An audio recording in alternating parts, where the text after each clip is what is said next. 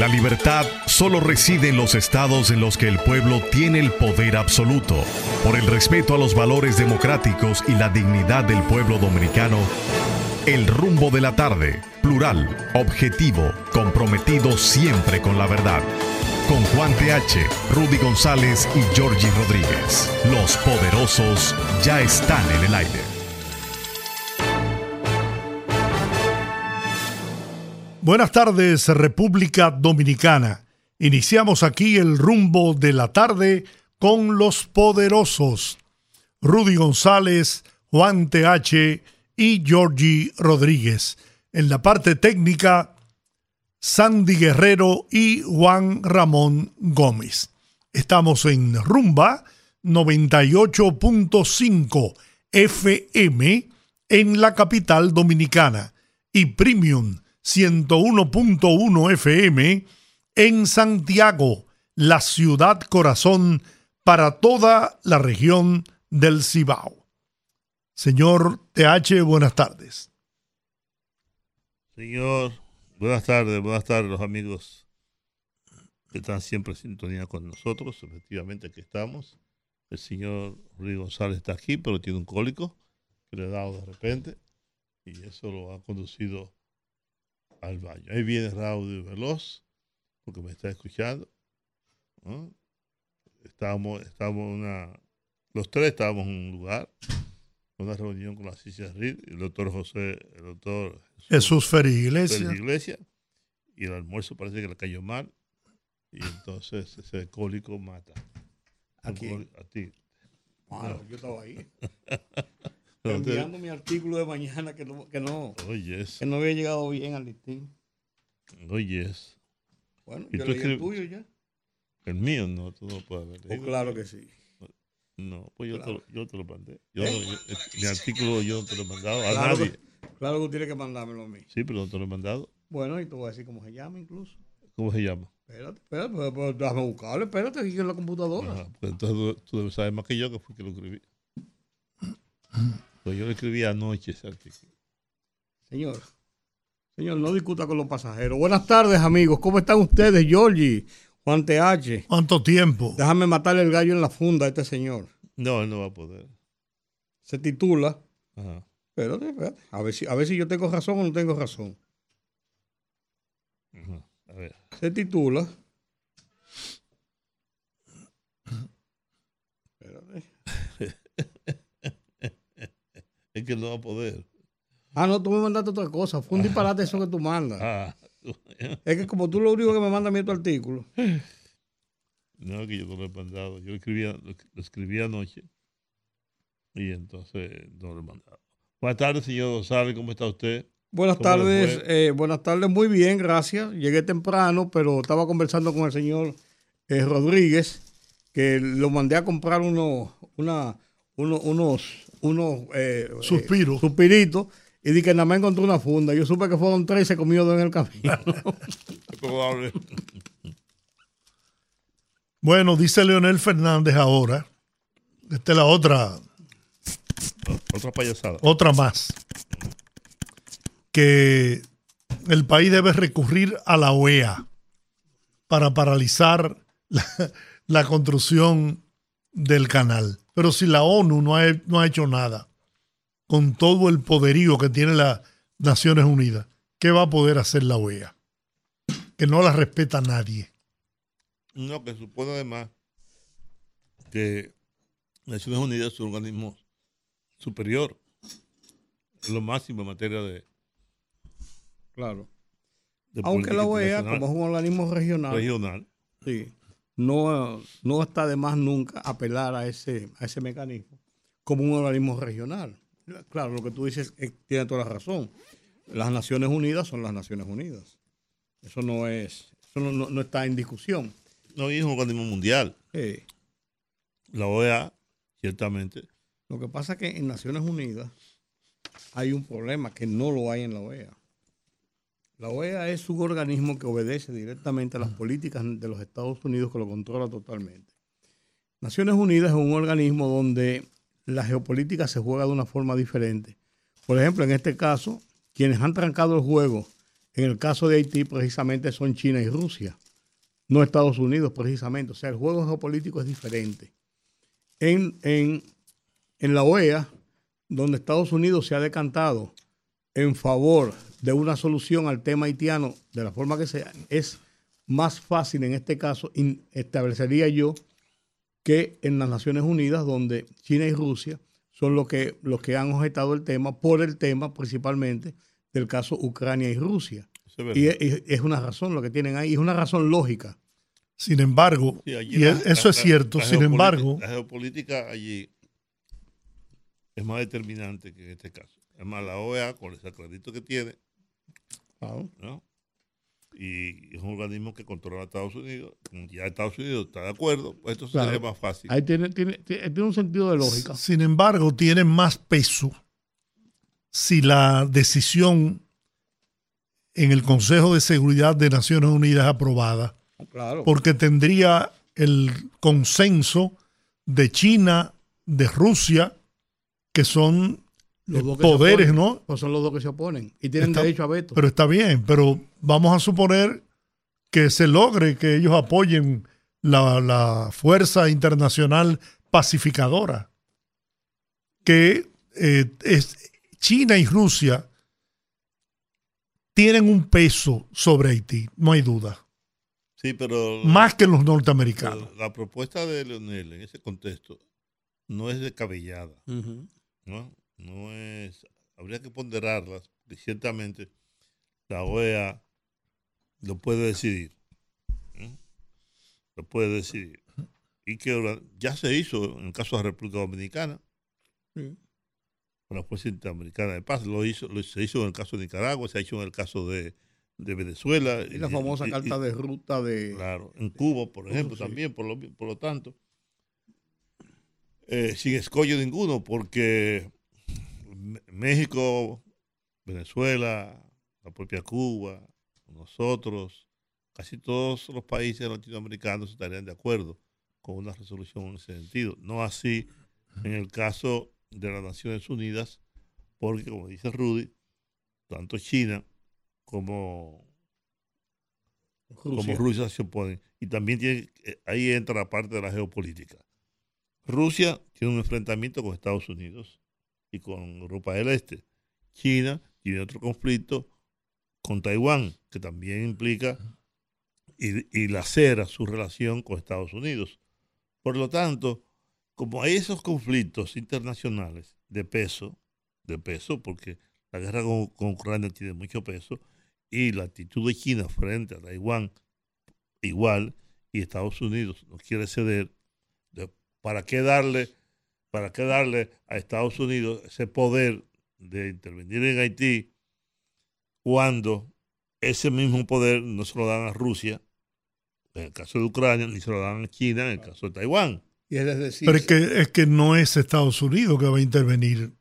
El Estados Unidos pidió al Consejo de Seguridad. pero al fin y al cabo Estados Unidos es la primera potencia del mundo. Pero Kenia sería la que encabezaría la fuerza pacificadora. pero ese, es el, ese es el, la pantalla. El camuflaje. la, pantalla. En el, en el, patio trasero de los Estados Unidos. Pero Kenia no es un país pro Norteamérica. Georgie, en el patio trasero de los Estados Unidos, que es Haití, el, el primer jardín del patio trasero, por así decirlo, que está más cerca, no es verdad que se va a hacer nada si no lo deciden los Estados Unidos. Yo pienso, contrario a ustedes, pienso que es un error tanto de Rusia como de la China, si es que sucediera de esa forma, el no apoyar el envío de esa fuerza. ¿Por qué? Porque le están quitando la posibilidad a ese pobre pueblo de lograr pacificar la nación haitiana y poder tratar de cambiar el rumbo de ese país y de ese pueblo. Yo creo que sería por asuntos de, de intereses particulares, quitarle la oportunidad a esa pobre nación de que pueda lograr pacificar y enrumbarse por otro camino para tratar de salir de la pobreza extrema en que vive ese pueblo. Creo que cometerían un error.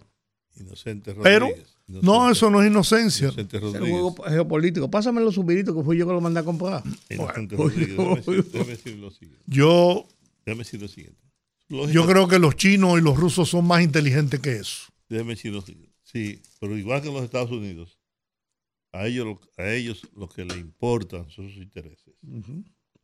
Igual que Estados Unidos también.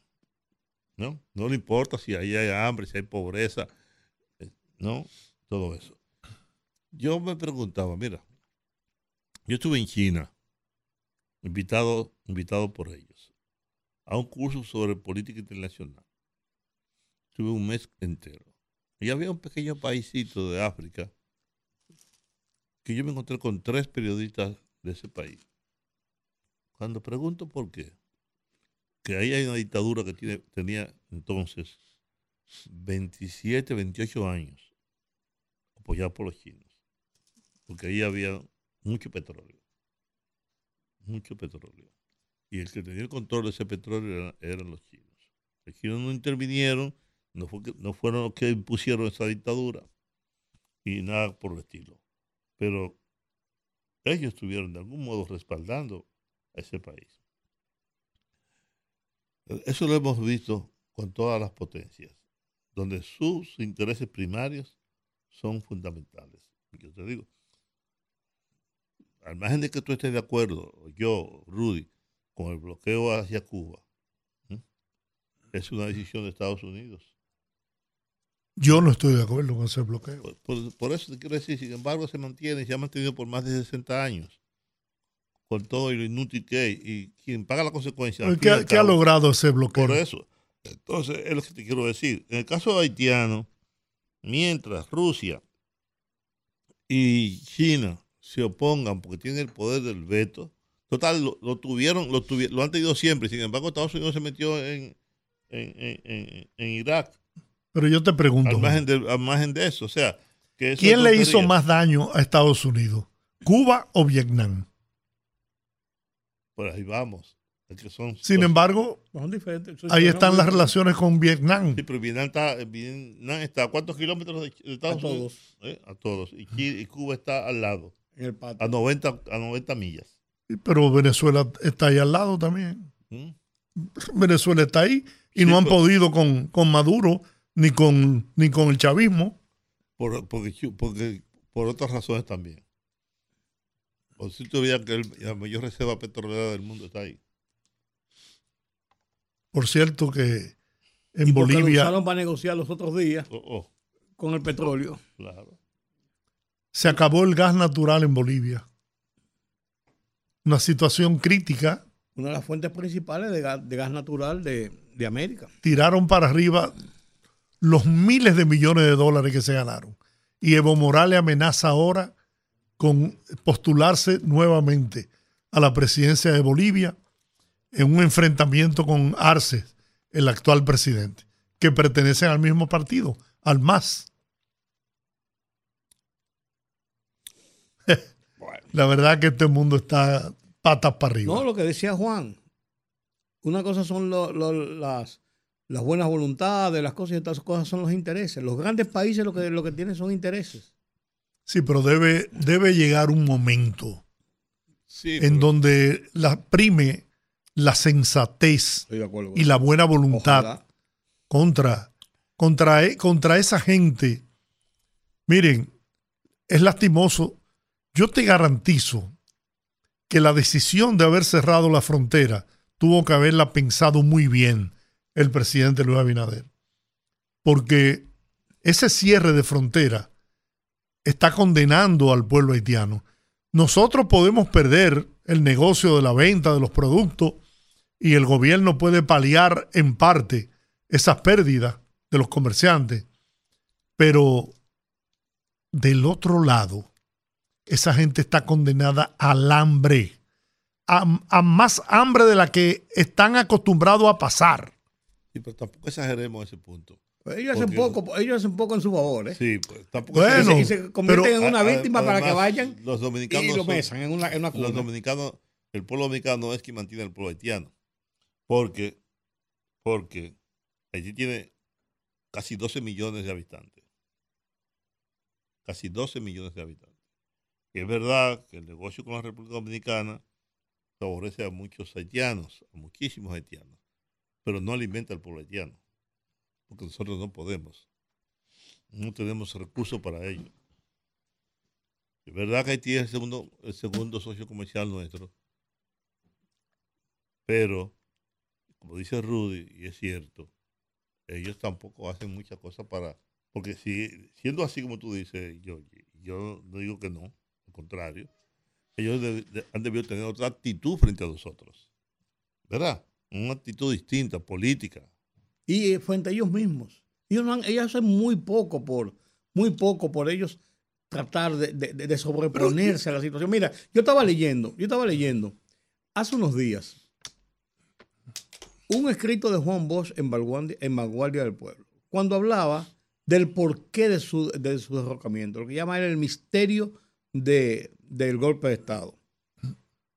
No, era muy larga. Que él escribió, dice que no podía escribir en el momento lo que había pasado porque él desconocía todo lo que después se dio cuenta y aprendió y vio y, pudo, y pudo establecer. Claro, es una crítica contra John Pablo Martin y la embajada americana y todo eso.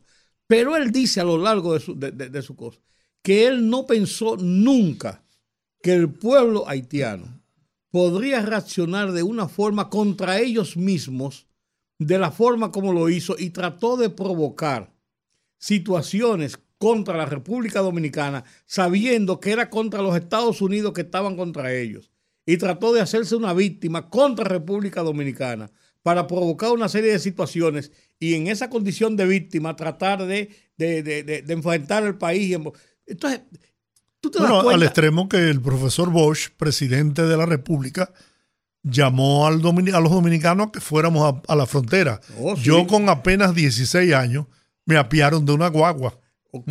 En, en, dos ocasiones, en siete meses, en dos ocasiones tuvo un enfrentamiento con Haití. Entonces, él dice que llega a esa conclusión y es, es la realidad de lo que estamos hablando. Pero yo quiero preguntar. Ellos hacen poco por ellos. Yo quiero preguntarle a ustedes. Y quisiera que analizáramos esto.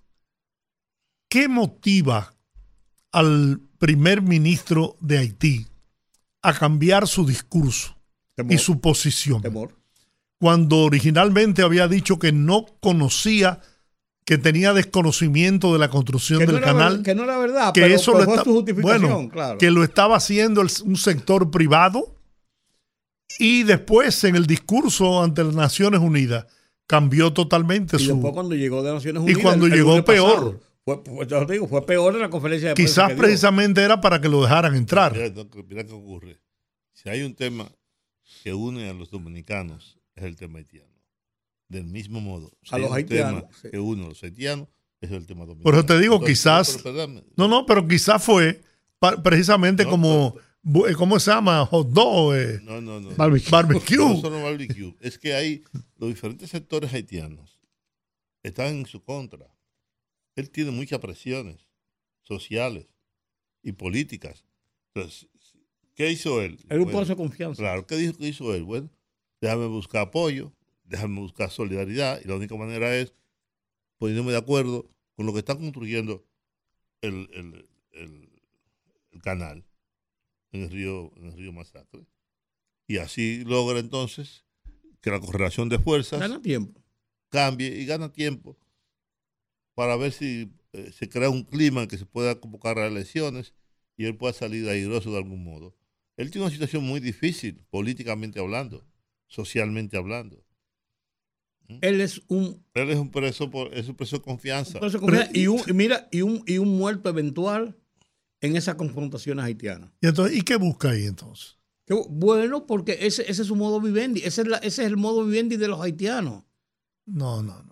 Eso, ese es el modo viviente de los haitianos. ¿Qué está haciendo? Él sabe, él sabe que pende sobre él ¿eh? la espada de barbecue. de barbecue. Y ya, y lo dijo. Pero más que eso, más que eso, de una élite haitiana que es la que controla y unos comerciantes. Y tengo entendido que él es un profesional. eso es lo que controlan, pero del que no, es, que no necesita. En los que él no tiene ninguna, ninguna, ningún liderazgo. No lo tiene. Pero es lo que yo te digo. Entonces, si su, su, terquedad lo llevan a quererse mantener por las malas en la, como primer ministro de Haití, él está cavando su tumba. Bueno, pues viven de eso. Pero, pero vivir para, para que te maten. Eso yo no lo entiendo. Ese es su modo vivendi. lo que dice Juan es así. Los haitianos para los haitianos, el tema dominicano para los haitianos los unifica. Está bien. Lo unifica. Y por eso, si tú coges y lees los Sin embargo, yo no, yo no estoy muy de acuerdo en lo que dijo Juan de que el tema haitiano nos unifica a nosotros. Sí, a nosotros nos unifica. No, no, no. aquí hay, gente, aquí hay gente que ha mantenido posiciones. Bueno, hay gente que dice cosas, pero para, para, sacarle provecho político electoral. eso hace siempre, pero, pero nos unifica. El tema haitiano unifica a los dominicanos. En sentido general nos unifica. Si tú sales a la calle en diferentes estamentos de la sociedad dominicana y conversa con la gente, el tema haitiano, la gente rechaza la invasión pacífica, la provocación, la cosa. A esos tipos, yo no soy racista, para esos malditos negros hay que tirarlo para, el mal. Sí, es lo que te quiero decir. Eh, esa es. Pero no de ahora. ha sido de siempre. Tú sabes la única gente que los haitianos le cogieron miedo. Por lo sanguinario, lo bestia, lo asesino que fue Trujillo. Porque fue capaz de hacer un, chapeo bajito y sabían que lo hacía otra vez si era necesario. A la única gente que ellos le tuvieron bueno, ¿cierto? También ellos lo hicieron, también ellos lo hicieron. El de Huelle de Moca no fue una cosa. claro. Y Santiago. Claro, pues estoy hablando, estoy hablando desde este lado. Quemaron en los el últimos tiempos, desde que, desde que salió Trujillo del poder, los haitianos volvieron a sus andanzas contra la República Dominicana y el caso de Bosch lo demuestra. En siete meses le, le, le dos crisis. Yo sigo insistiendo en que aquí hay mucha gente y yo veo a diario el noticiario de Alicia, el de Cavada, cambio de uno a otro. Y esa, esas encuestas que hacen, que no son encuestas, esos sondeos que hacen en las calles, sobre la, situación haitiana en este momento, está muy dividida la opinión de la población. Quizás de, de siete u ocho, cuatro en contra de los haitianos, pero dos o tres a favor. De que las medidas no fueron correctas, el discurso de Leonel Fernández. Pero por las medidas es una, cosa. Una visión política. Sí, las medidas, si fueron correctas o no, eso es una cosa u otra. Pues si tú le dices a los dominicanos que qué vamos a hacer con los haitianos, aún lo que dicen que las medidas no fueron correctas, dicen, pues hay que salir de esa gente. Oye, te lo dicen, Georgie, eso nos unifica a nosotros. Bueno, yo respeto lo que ustedes dicen, pero no es lo que yo he visto en la opinión de la gente en los noticiarios de televisión, que es lo que tomo como referencia. ¿A una encuesta? Ahorita podemos hacer. Vamos, vamos a preguntarle. Pues una encuesta, preguntarle a la gente cuál es su opinión y te va a decir. Ah, yo sí creo, yo sí creo, George, que el tema haitiano nos unifica como pueblo, como nación. Independientemente de que Leonel, que el otro, que San Pedro, que el que sea, tenga una opinión distinta. o lo utilicen frente a la crisis, frente a la crisis, exactamente. Pero es así. Y no es casual que ya Duarte, Duarte, Duarte, dijera mientras no se escarmiente a los traidores como se debe, los buenos y verdaderos dominicanos seremos siempre víctimas de sus, maquinaciones. Oiga bien, lo dijo Duarte. Comenzando la República. Comenzando la República. Los traidores siempre han estado. Bueno, pero no estábamos liberando de Haití, de los haitianos. Pero, pero te quiero decir, los traidores estaban en ese momento y siguen estando siguen estando. Hay gente que apuesta a la crisis. Y aquí hay mucha gente también predicando odio y venganza, igual que del otro lado. Aceptar eso es aceptar también que la República Dominicana es anti-haitiana, anti, es racista, que no lo es. No, no, porque ya, ya es otro punto que tú estás metiendo. No, no es el mismo. no, para buscar. Porque los haitianos son más racistas que nosotros. Aquí no es un asunto de no, Yo creo que sí. Aquí no es un asunto Tan racista. Aquí no es un asunto de racismo, Giorgi. Es un asunto de identidad. De siempre. De identidad de siempre. Más que, más, que de racismo. Y, tú, si tú me dices a mí que pueden haber muchos indicios de xenofobia, yo te diría que podría ser. Y yo creo que no hay un, estado de xenofobia contra, contra Haití. Pero sí, tú puedes encontrar más sentido de xenofobia que realmente de racismo. Eso, eso, es lo que yo entiendo. Lo decía, nosotros no tenemos... lo decía- lo decía el doctor Balaguer. ¿no? Los dominicanos no quieren ser haitianos y los haitianos no quieren ser dominicanos. No, y lo dijo.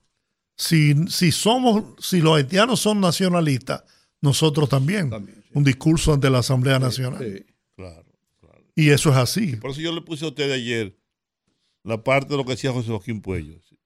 Yo no sabía de colores de piel. Yo fui a Es que estudiar- aquí eso no existía. Yo fui a estudiar, yo fui a estudiar a, Ingl- a Inglaterra, vine de allá y eso de que de, de que color de la piel, yo no, lo- yo no lo conocía. Yo conocí eso con los haitianos. En Haití, usted es blanco, usted no puede ser, no puede tener propiedades, no puede tener no puede ocupar cargos importantes en el gobierno, y eso está consignado en su en constitución. su constitución. Tan simple como eso. Aquí, la constitución de aquí, oye, Peña Gómez pudo haber sido presidente de la República. Peña Gómez era de origen haitiano, Directo. directo. Y Lili, ¿de dónde tú crees que era? No, pues, Ulises Heró. era haitiano. Claro. No, pero Balaguer era descendiente de haitianos también. Sí, pero te quiero decir que aquí, eh, mira, hasta un presidente y de México- Trujillo hasta un tenía- pre- hasta un presidente de Trujillo México- también, también tenía era- descendencia haitiana. Bueno, entonces, Los Chevalier. Claro. ¿Y tú conoces algún dominicano, algún alguien de descendencia dominicana que haya sido que haya sido presidente de Haití? Bueno, yo tenía uno, pero Rudy me dijo que no, que no era cierto. Eh, Raúl Cedrac, que decían que su madre era... No, su madre García, García, porque él era, él era Cedrás García, él- no era Raúl Cedrás. Raúl Cedrás tenía una tía, tía que sé yo qué cosa, que se casó con un dominicano y tenía una descendencia, tenía una, una relación haitiana. La que era García era la madre de el que fue presidente antes de Martelly, ¿cómo se llama? Que tu- tuvo un cáncer de próstata. Eh, ¿Cómo se llama? Yo no conozco a nadie que tenga No, no, y tuvo dos, y tuvo dos. No, no, que de, de eso por eso se apartó mucho del poder. Tuvo dos, dos periodos. Eh, caramba, ¿cómo Bueno. se llama? Bueno, ese, ese sí era su madre, era, era, era, era dominicana. Son las 5.30, tenemos que ir a la pausa. Al regreso vamos a hablar con Francisco Holguín sobre Philip, es que se llama, una tormenta tropical que anda dando vueltas a lo loco en el Atlántico. Fogarate en la radio con Ramón Colombo. se titula Una pregunta pendeja. Si es cierto que ambos países tienen igual derecho a utilizar el agua de ese río fronterizo para fines productivos, si es cierto que ese canal garantiza un aprovechamiento racional, controlado y medido del caudal que le toca por derecho al país vecino, si es cierto que dicho canal se ajusta a los mejores requerimientos técnicos para garantizar su funcionalidad y duración, si es cierto que la solidaridad con Haití debe envolver mucho más que camas para parturientas y ventas de alimentos baratos, si es cierto todo eso, ¿qué esperamos para ayudar a Haití a construir ese canal mientras nosotros emprendemos los nuestros? Fogarate en la radio con Ramón Colombo. El rumbo de la tarde, el rumbo de la tarde, el rumbo de la tarde.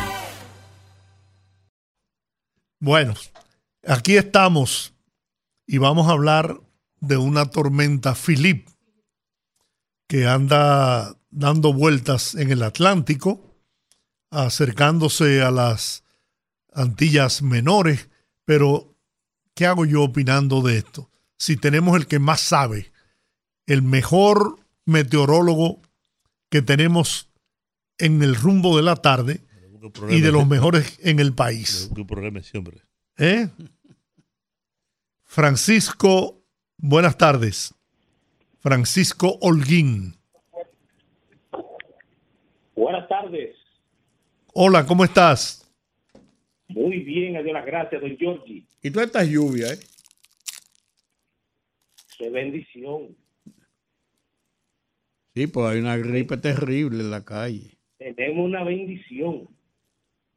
Está lloviendo para que el calor el- a ver si cómo mitigamos este calor de forma natural. Que llueva el masacre, que llueva el masacre para que se lleve el, el canal ese. ¿Cómo está usted, Juan TH? O aquí vivo y suelto, y sin expediente aún. Qué bueno, qué bueno. Se lo estamos pe- preparando el expediente. ¿no? Holguín, ¿cuál es la situación con relación a la tormenta tropical? Bueno, hasta donde leí era tormenta tropical todavía. Philip, que está en el Atlántico. Bien, primeramente, don Giorgi, eh, decirle que en la, en la tarde de hoy se han estado presentando aguaceros, se están presentando aguaceros aquí en el Gran Santo Domingo, en Baní, en Asua, San Juan de la Maguana, en algunos sectores de San Pedro de Macorís, Monseñor Noel, también en la zona de San Cristóbal. Todo esto obedece a condiciones de unos de los vientos en altura han perturbado la capa baja de la atmósfera, tenemos mucha humedad, con el calor, la orografía, todo esto ha jugado su papel y es la responsable de estos aguaceros que se están sintiendo en la tarde de hoy, que se espera que todavía en la parte suroeste de Baní, San Cristóbal, Asua, Barahona, Pedernales, San Juan aún permanezcan más allá de la medianoche en esa parte suroeste, aunque hay una mejoría en el este, donde está ocurriendo también en el Cibao. En el Cibao, Montecristi, esos sectores de Dajabón, ya después de las 10, 11 de la noche no se descartan otro, unos cuantos aguaceros porque sobre las islas Turco y Caico, ahí hay actividad como la nubosidad se está moviendo de norte a sur, entonces esa actividad que está ahí eh, próximo a esa zona puede llegar a esos sectores de Cabo Haitiano y también República Dominicana y afectar sectores de Manzanillo, Montecristi y la parte norte de Puerto Plata. Eso es en lo que concierne a lo local, a lo hipnótico que está ocurriendo hoy y lo que esperamos hasta el amanecer. Mire, con relación a la tormenta tropical Philip, quiero decirle que las últimas horas, el entorno de este eh, fenómeno, las condiciones a- en altura, los eventos se mueven primeramente para poner en contexto a los amigos radios escuchas y a los mi- amigos redevidentes, decirle que los eventos se mueven en función de cómo el entorno le permita. En los últimos días, hace tres, cuatro días, todos los modelos indicaban que este evento se estaría moviendo hacia un Atlántico abierto muy lejano del Caribe. En las últimas horas se ha estado fortaleciendo un sistema de alta presión sobre las Bermudas, en la parte del Atlántico, pero al mismo tiempo la, la, el disturbio que está en el Atlántico Central, la que le llamamos nosotros 91L, aquellos que hurgan en la, en la front page del Centro Nacional de Huracanes, pueden observar que, hace- que yo eh, también en mi canal de YouTube presento una malla roja. Esa malla roja es donde se espera la formación de un ciclón tropical que está solapado con lo que es la tormenta tropical Phil en el- los campos nubosos. En las últimas horas ha tomado más cuerpo esta, este disturbio que está al sureste de la posición que se encuentra la tormenta tropical Phil y entonces eso le ha ido restando en la velocidad de traslación como arriba tiene también un yunque que no le permite moverse hacia un Atlántico abierto, entonces Philip ha tomado un oeste prácticamente franco también, amarrado de esa zona que tiene de esa cola que es el disturbio, ambos se están moviendo como parejita hacia un oeste eh, con poco movimiento hacia un nordeste. Entonces, ¿qué es lo que va a pasar sobre nosotros? Sobre nosotros, aquí en República Dominicana, ya el cono de incertidumbre, que es este cono que, que uno grafica o se grafica o graficamos los meteorólogos en función de los modelos, está indicando que esa incertidumbre de que un evento puede llegar a nosotros en este momento está presente. No es que vaya a llegar el fenómeno, porque veamos el cono que cubre casi República Dominicana. Es que hay condiciones en cinco o seis días de que eh, una depresión tropical, un ciclón tropical puede afectarlo. Ahora, basado en eso, experiencia, los modelos, estas herramientas, yo, mi recomendación es que vayámonos, vamos a irnos preparando, porque todo luce indicar que vamos a tener que desempolvar los planes, eh, las autoridades de protección civil tendrán que activarse, en su debido momento, de acuerdo al protocolo, porque eh, la, la tormenta, la tormenta tropical Philly, su movimiento durante esta noche va a ser un oeste prácticamente franco.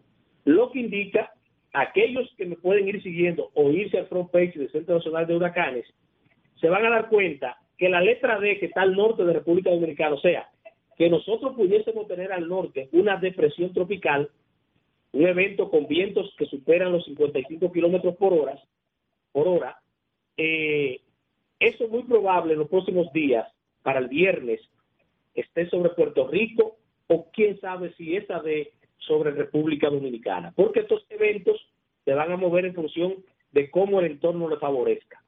En pocas palabras, hasta el momento, lo que ha pasado desde esta mañana hasta esta hora y lo que se proyecta es que vamos a tener, vamos a ser influenciados por un ciclón tropical en los próximos días, sobre todo con muchas lluvias el domingo sobre la República Dominicana, sobre todo en el Cibao, en el este, aquí en la capital, no tanto así en suroeste, porque la cordillera central posiblemente sea una barrera y las lluvias se queden en el Cibao, no pasen al sur por la cordillera, pero sí, hasta este momento eso es lo que indican las herramientas y es en lo que me baso para llevarle a ustedes y al público, a los amigos radios escuchas y a los redes que nos ven por el canal, de que eh, tenemos condiciones de un ciclón tropical afectando al país a final de esta semana y durante el fin de semana.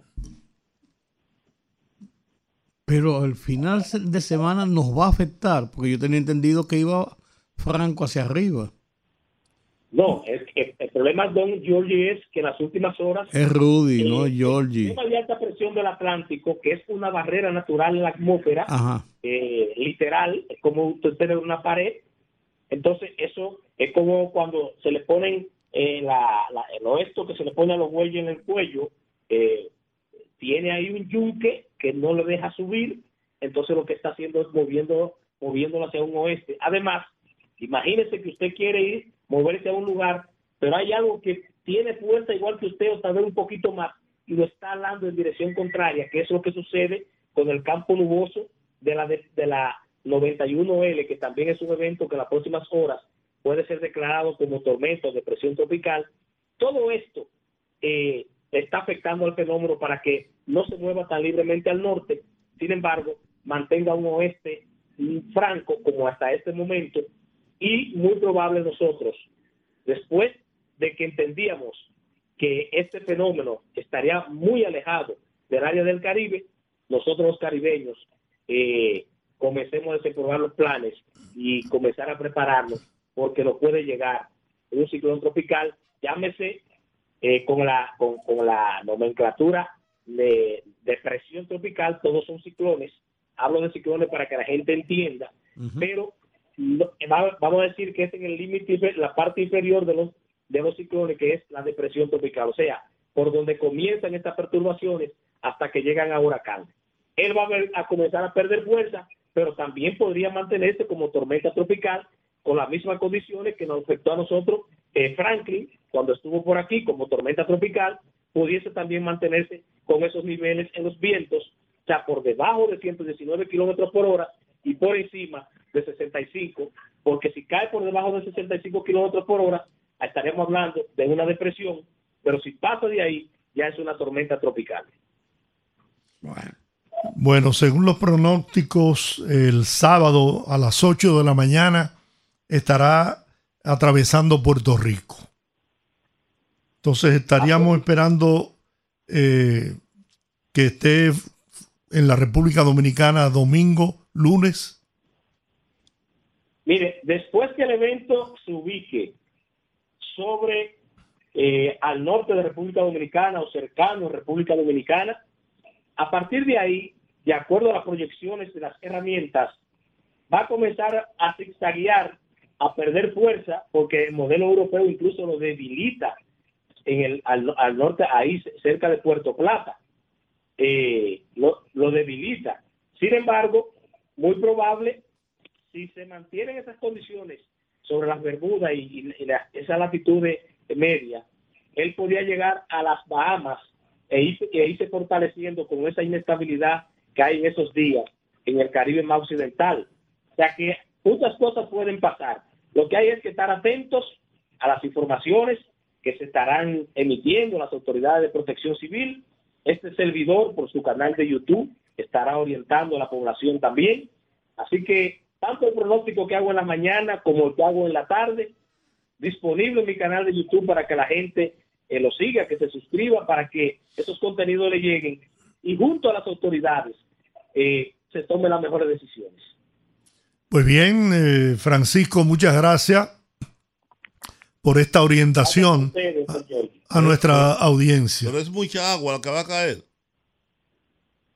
Bueno, sobre la República, acuérdense que es un ciclón. Si el fenómeno se acerca mucho, eh, puede dejar por encima de los, de los 100, 150 milímetros en poco tiempo te genera inundaciones. Así que eh, siempre los ciclones, eh, República Dominicana, algo que tiene bueno es que nunca se prepara para un nivel de un ciclón, sino se prepara para lo peor. Y eso es lo, lo más importante. Cuando tú tienes eh, eh, cuando tú tienes una amenaza, no te puedes preparar para algo leve. Eh, leve, te prepara para lo peor. Entonces, aunque sea una depresión tropical, las autoridades van a actuar porque es un ciclón que podía afectar el país y van a actuar de acuerdo al protocolo, eh, haciendo lo que haya que hacer y colocando las alertas donde haya que colocarlas.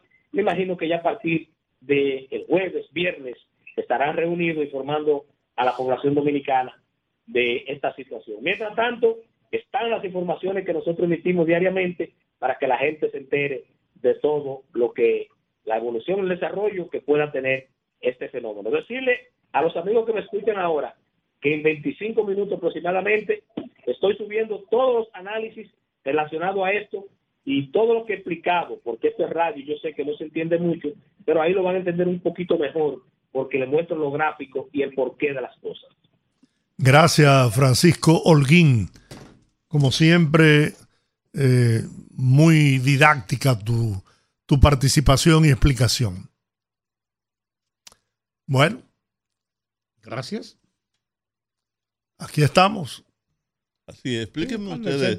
cómo- explíquenme ustedes cómo es que, la- que las auto- autoridades de migración impidió la salida de un grupo de haitianos que no tenía documentación real.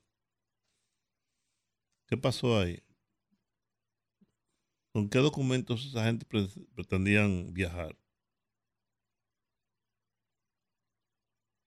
Ahí han pasado varias cosas raras en estos últimos días. Es tan fácil. No, tú no, no- no ninguna línea te puede montar una persona que mm, no tenga la documentación para llegar al país donde pretende llegar. Para comenzar por ahí. Eran, después de, eran- po- y eran después de- fa- eran falsos los documentos. Y después de eso, migración puede determinar entonces que son falsos. La, la aerolínea se le puede haber pasado que no fueran falsos, había una complicidad, y después migración lo detectó. Si son falsos, no pueden, no, no pueden viajar. Era un grupo. Entonces era uno que pudo haber pasado. Bueno, ahí han pasado varias cosas raras. Y el caso de una muchacha que se iba con su hijo y ella se iba, ya tenía su documentación en regla. El niño, no, la documentación que tenía era falsa. La llevaron a, un, a una oficina de migración y supuestamente fue violada en la oficina de migración. Y dice que el que la violó fue un policía asignado a migración. Y eso está en los tribunales, eso llegó a, al departamento de violaciones de menores, de qué sé yo qué cosa, de acoso sexual, una cosa en ese departamento y está le van a pedir medida de coerción al, policía incluso. Y también está el caso de esos que se fueron o se pretendían ir con documentos falsos. Mucha gente tratando de irse, mucha gente de esos, de esos haitianos recuerda que vinieron a República Dominicana de manera ilegal y ahora quizás quieren volver, no, no quieren volver a Haití necesariamente y entonces están tratando de salir del país y hay bandas que se ocupan de eso. Todo eso puede pasar. Todo eso puede pasar y más todavía. Todavía no sabemos del credo de la mitad. Porque el hecho de que Bueno, por eso pasa. Bueno, lo que es grave, muy grave, es que esa señora haya sido violada por un agente. Sí, en Pero- el departamento de migración. Claro. Lo- por lo demás, yo suelo, yo suelo ver aeropuerto. Una, La peli- sí, una, una, una, una- unos una- reportajes sí, que se hacen en, en la televisión. Sí, en España, en, Sudamérica, en muchos, en, varios países. En Brasil, pero estuve viendo el último de Brasil. ¿Cuántos haitianos Sí. y, y otras nacionalidades, pero muchos haitianos intentan llegar a Brasil? En el de anoche había el caso de una mujer haitiana, haitiana no, ella es haitiana de descendencia, pero nacionalizada francesa. Llegó a España, tenía su documentación, se comprobó que ella era francesa, pero se casó y iba con el tipo, un muchacho joven, él era haitiano y no tenía documentación, o sea, la documentación era falsa. Entonces a él lo cogieron y lo deportaron y ella sí la dejaron seguir. Bueno, es- eso, de eso estaba viendo. ¿Cuántas personas intentan viajar a España, a, a Brasil, a Francia, etcétera, etcétera, con documentos falsos? O con- con, y con drogas, o con drogas en el estómago. ¿No? en las maletas, camuflajeadas, con un falso, un falso, no un falso piso, sí, Un falso forro. sí. Sí. Todas esas cosas se detectan en los aeropuertos. Que hay, son unos especialistas en ver si una persona está nerviosa, en ver si está mirando raro, en fin, hay una serie de, hay unos perfiles y unas actitudes que la gente asume en los aeropuertos, que esas personas están, hay personas que están exclusivamente para eso. para ver eso. Claro, ¿no? claro. Mucha gente que viene del Magreb africano, eh, tratando de entrar tanto por Italia, pero principalmente por España, que es donde, de donde más presentan. eh, Sí, porque, España hace frontera con... sí, y, y- y- lo detectan muy, muy, muy fácil. Vienen y hacen a veces unas travesías larguísimas por varios países para tratar de llegar de una forma más o menos de sitios que no son tan identificados como, como tráfico de ilegales, pero los agarran. Los agarran. Sí, sí, sí, sí, sí. yo recuerdo cuando yo estuve ahora en, en- en Miami, hay una, una dominicana que los perros, el perro, mm, el perro se puso muy nervioso, Nervioso. eh, en la maleta de la señora, que eso también lo vi en uno de esos programas. Cuando abrieron la maleta, ya no tenía nada, no tenía drogas, no tenía nada de eso, ni armas, nada. Lo que tenía era un mangú, un patimongo, un pescado que estaba descomponiéndose. un salami, un salami de tamaño de brazo y todas esas cosas. Se lo decomisaron todo, Claro. todo, ¿verdad?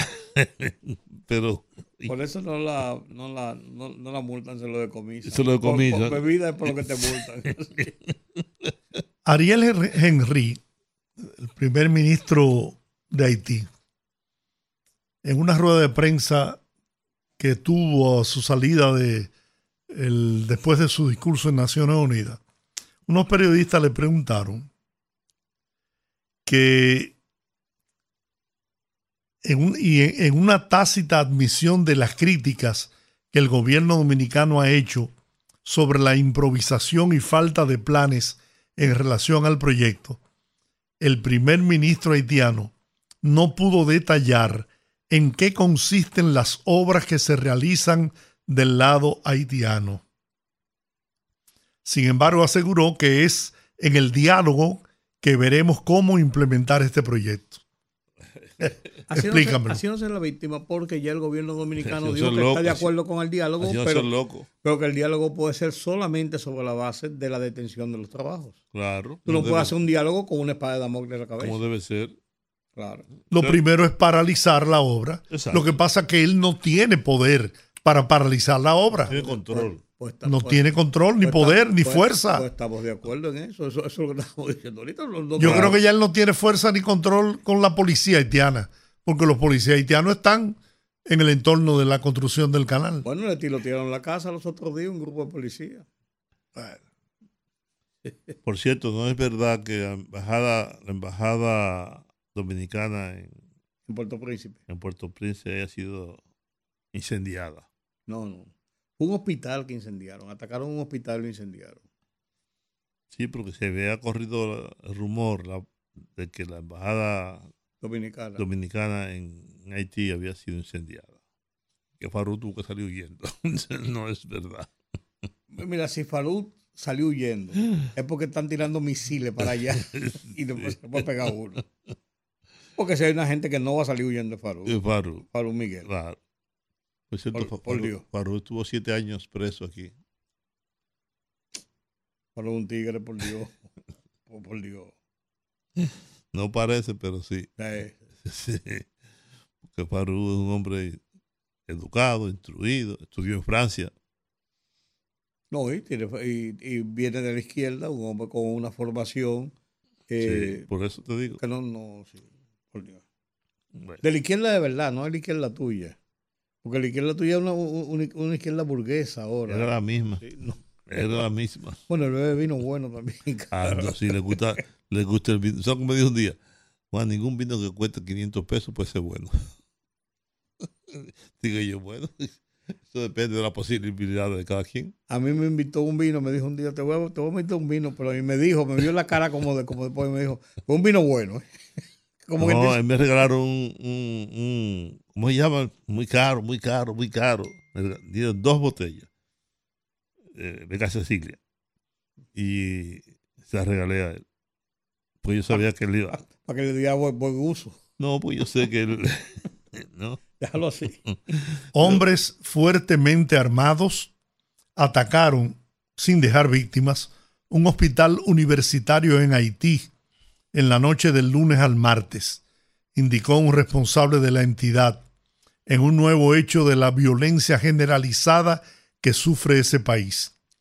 Los asaltantes irrumpieron entre la medianoche y las 5 del martes en el perímetro del hospital de Mirabelais, uno de los más grandes del país, y dispararon contra sus instalaciones, dijo a la AFP el doctor Reginald Ternier. Esta mañana observamos impactos de bala en las fachadas de varios edificios del hospital, situado a poco más de 50 kilómetros de la capital Puerto Príncipe, mientras que la unidad de cuidados intensivos para recién nacidos fue dañada, dijo el doctor. Bueno, a propósito, nosotros tres tuvimos hoy un almuerzo con Jesús Pérez Iglesias y la Cisarril. No hemos dicho, no pretendemos decir nada al respecto, lo vamos a seguir, lo vamos a mantener en secreto. No, lo que pasa es que hay que ver el, el, el, el USB para entenderlo, porque Sí, Una pero- serie de medidas estudiadas Claro. por Cisalril hay, hay que verlo. que serán presentadas al Consejo Muy interesante todas, por cierto. de la Seguridad, Seguridad Social. y medidas que de aprobarse, ¿no? Porque, como bien dijo el doctor Félix Iglesias, la CISALRIL es un centro de inteligencia, de, de investigar y de, y de, y de darle forma y proponer proyectos que beneficien a los usuarios del sistema de salud. Así es. Lo que salió a relucir en, la, en, la- en el conversatorio que tuvimos, precisamente es que el cuello de botella está en dos, en dos puntos, son dos cuellos de botella. Primero, la capacidad que tiene el gobierno de tener recursos para poder enfrentar la situación de, de salud del país. Y segundo, el negocio de las ARS. O sea, son do- dos cuellos de botella Y que tercero, y tercero, la capacidad de veto que Ah, sí, tiene el sector bueno, privado. eso es parte de- de- del poder que tiene que las ARS. precisamente la Cisarril ha propuesto que solo el Estado tenga derecho al veto. Que es lo que debe ser. Que es lo que debe ser. Es decir, Así es. Fue muy interesante la conversación que sostuvimos, los planes que mostraron los expertos en cada, en cada área. Y como dice Rudy, pues se nos entregó un, Un una- un- unas memorias en un USB que debemos ver para luego poder Sí, hay, hay hablar verlo. con cierta precisión al respecto. Pero fue, muy- dio- pero fue un encuentro muy interesante. ¿no? Se dieron muchas explicaciones, pero así las explicaciones son confusas para uno que no maneja el tema. Y hay que verlo dentro del contexto de un documento, que es el documento que nos entregaron. Yo voy a ver el documento con Carmen esta noche. A ver si mañana hacemos algunos comentarios ya más, Así es. más acabados. Bueno, tenemos que hacer la Oye, pausa. oye, esta otra. Dime. El viernes, Ajá. la localidad de Saúd de Aut, no lejos de Mirebeláis, la alcaldesa Marie Andrés Ruth informó el domingo en la radio Magic 9 de al menos 11 muertos, decenas de heridos y varias casas incendiadas.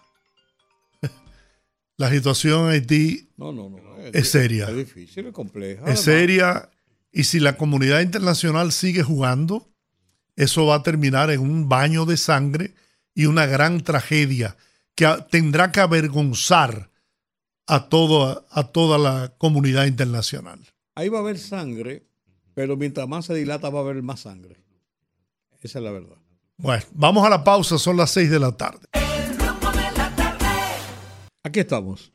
Bien, bueno, recibimos esta mañana la triste noticia de la partida de este mundo del doctor William Hanna Taktut. El doctor Hanna Taktut, con quien tenía lazos de familiaridad, su madre Estela, doña Estela, tía Estela, prima hermana de mi madre, y nos tratábamos como primos, con mucho afecto, con mucho cariño. William, un hombre excepcional, extraordinariamente humano, con una sensibilidad poco común, un profesional de alto nivel, de muy alto nivel, que se hizo médico, se graduó de medicina en octubre, el 28 de octubre de 1960, en la Universidad Autónoma de Santo Domingo. Y al año siguiente, en 1961, viajó a los Estados Unidos, donde realizó estudios de posgrado, obteniendo en el año 1967 el doctorado en medicina interna, cardiología y reumatología en el Cleveland Clinic en Ohio, Cleveland, uno de los más afamados y reputados centros hospitalarios del mundo, Cleveland Clinic.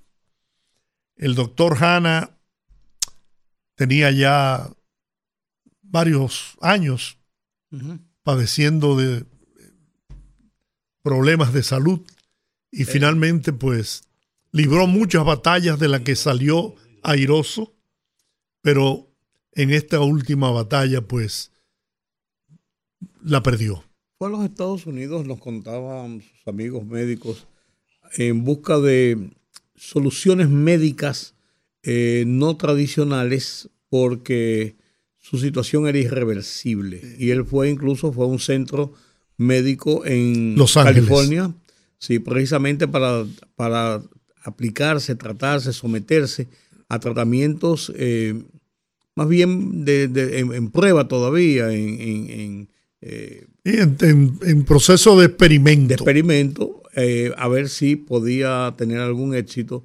Y después se fue a Miami, donde finalmente falleció. Tenía ya eh, varios 84 años de edad. 85 ya había cumplido. Sí. Lo cumplió en febrero. Febrero, me parece que fue, sí. Pero, pues, 84, 85. Pero ya- 84. Sí. Estaba, estaba, pero él después que sufrió del problema de enfermedad de hace unos años, él se recuperó bastante, Georgie, y estaba en una, en, en los últimos años, estaba en una, se veía ya muy bien y, y muy activo. Sí, sí, es que nunca perdió, era, era un guerrero. No, William era un guerrero. Pero cuando lo golpeó por primera vez la enfermedad, hace ya como 5, 4, 5 años, él se, se vio muy desmejorado y muy mal, pero después se recuperó muy bien. Incluso estaba haciendo una vida rutinaria. Sí, yo lo vi un par de veces. Sí. Él iba a la peña de vez en cuando, Sí, pasaba sí. por la peña de Sí, nosotros. yo lo vi de vez en cuando. Además, un hermano de Julio Jacín. Claro, claro. Sí, no, no. eh, Julio Jacín fue quizás la última persona que estuvo con él de la Fue a verlo a Miami, sí. Conocemos hace un par de semanas que estuve en Miami y fue a verlo. Y nos dijo cuando vino que estaba en una Mejía situación también, muy. Hipólito Mejía era gran amigo de Sí, claro. Claro. Muy amigos. Dijo que estaba en una situación muy, muy mal ya. En paz descanse. Bueno, Dios le dé la paz eterna, ¿no? Eh, deja una impronta, deja marcado a mucha gente por su, su obra social, su obra de bien. Su esposa lo acompañaba siempre. Wendy, su esposa, que siempre nuestras condolencias a ella, a sus hijos, a sus hermanas, que, bueno, quedan las dos hembras solamente, sus hermanas. Así que, bueno, mucha tristeza, de verdad, hay mucha, mucho sentimiento de, De pesar. de pesar en este momento. Bueno, es. William, dejaste un, una obra grande en la República Dominicana. Será imposible olvidarte. Así es. Tenemos al doctor Antonio Siriaco Cruz, que va a conversar ahora con nosotros sobre la situación económica en la República Dominicana, las consecuencias que puede representar para la economía nuestra el cierre de la frontera dominico-haitiana y otros temas de interés. Buenas tardes, doctor. Tardes, eh, ¿me escuchan? Ahora Sí, le ahora escuchamos. sí, Ahora sí. Bueno, saludo a Rudy González, ese titán, ¿eh? a Georgie Rodríguez, a Juan TH y a nuestra amiga Olga, que Ey, siempre que si está yo soy un titán, George es un titón. Oh, claro. Si tú eres todo- Titán, yo soy todo- Titán y Marcelo. Todos son titanes. Marcelo Juan. ¿Tú recuerdas a Titán y Marcelo? Oh, claro que sí. De- de- de- Vinieron aquí una semana aniversaria. Semana aniversario. Claro. Ay, ay, Titán ay. y Marcelo. Igual que Viruta y Y Capulina. Capulina. Claro. Doctor, cuéntenos cómo va la economía del país, qué puede Bueno, tú- significar tú- para nuestra economía la situación de cierre de la frontera con Haití. Mira, yo creo que eh, la situación siempre con los vecinos, cuando hay asimetrías muy fuertes en términos económicos, eh, incluso no es el caso solamente de la República Dominicana, eh, Estados Unidos con México, Marruecos con España, Colombia con Venezuela, casi siempre hay, surgen situaciones que no están previstas. Claro, nosotros tenemos un caso muy particular porque evidentemente nuestro vecino es el, país más pobre de América Latina y el Caribe. Y evidentemente también la República Dominicana ha generado, y es muy lógico, eh, y nuestro, una parte importante de los productores ha generado dependencia con respecto al comercio con Haití. Haití es nuestro segundo mercado de destino de las exportaciones dominicanas. Eso es una realidad, tanto de las exportaciones nacionales como de las exportaciones de zona franca. Y yo creo que eso es un elemento que eh, hay que ponerlo en la mesa a la hora de tomar decisiones. Yo creo que eh, hay un impacto económico en ambas naciones. Claro, en el caso de Haití, estamos hablando del país más pobre, estamos hablando de una nación que depende alimentariamente de la República Dominicana. Es el, con una tasa de pobreza de un 60%, desempleo altísimo y una informalidad laboral de un 80%. De manera que hay una situación que en la medida que este cierre de frontera se puede prolongar, eh, puede generar en Haití una situación, quién sabe, de eh, profundización del tema de eh, la inseguridad alimentaria. En el caso de la República Dominicana, todos sabemos que hay todo un, un flujo comercial que mensualmente eso representa 82 millones de dólares. Eh, estamos hablando de un flujo comercial que este año posiblemente llegue a los mil millones de dólares. Y es el país donde la República Dominicana, quizá de los pocos países que tiene una balanza comercial. Es evidente que hay un tema de seguridad nacional. Eh, y también yo creo que esa medida quizás extrema de cerrar la frontera también es un mecanismo, así como los haitianos han presionado de que van a seguir con el tema de la canalización del río Masacre, pero también entonces la República Dominicana impone una medida que al final yo creo que eh, ha llamado la atención en la comunidad internacional. Y yo creo que en ese sentido, después que el presidente de la República habló, impuso la medida y habló en, eh, en las Naciones Unidas, entonces las voces internacionales de las principales potencias han mirado eh, y han puesto sus ojos en Haití. Yo creo que eso es un elemento importante porque eso puede eh, forzar a un proceso de sentarse en una mesa y, comenzar a negociar. Eh, pero claramente sí, eso tiene un impacto económico. En la República Dominicana hay, obviamente, una, el flujo comercial se paraliza, eh, el gobierno tendrá que buscar recursos para los fines de eh, subsidiar a los productores y a los comerciantes y básicamente a productores avícolas. No hay que olvidar que alrededor del 20% de la producción de huevos se vende en ese mercado, se coloca fácilmente. Y déjeme decirle lo siguiente, el mercado haitiano es un mercado de poca exigencia, por lo tanto es un mercado sumamente cautivo para la República Dominicana. Y, y, y, claramente, en la medida que esto se prolonga, le pone presión al gobierno, al gobierno dominicano en el sentido siguiente, en el sentido que tiene que eh, buscar recursos para eh, subsidiar a los productores. Si a eso uno le suma eh, el tema de el, del petróleo, que también ha presionado para que el gobierno esté en las dos últimas semanas gastando casi 1.600 millones de pesos en subsidios, y que si uno lo anualiza, si es, se prolonga esta situación eh, del de, impacto en los precios del petróleo y cómo se impacta en los precios de los combustibles, el gobierno tendrá que buscar alrededor de 8 mil millones de pesos en lo que resta del año. O sea, eso uno le suma lo que tendría que buscar para eh, subsidiar a los productores nacionales que evidentemente han dejado de vender en ese mercado. Estamos hablando que fácilmente eh, a finales de este año el gobierno puede estar gastando entre subsidio a los combustibles, subsidio a los productores nacionales, casi 9 mil millones de pesos. De manera que eh, eso, hay que eso hay que verlo, eso hay que sopesarlo, y ponerlo en una balanza.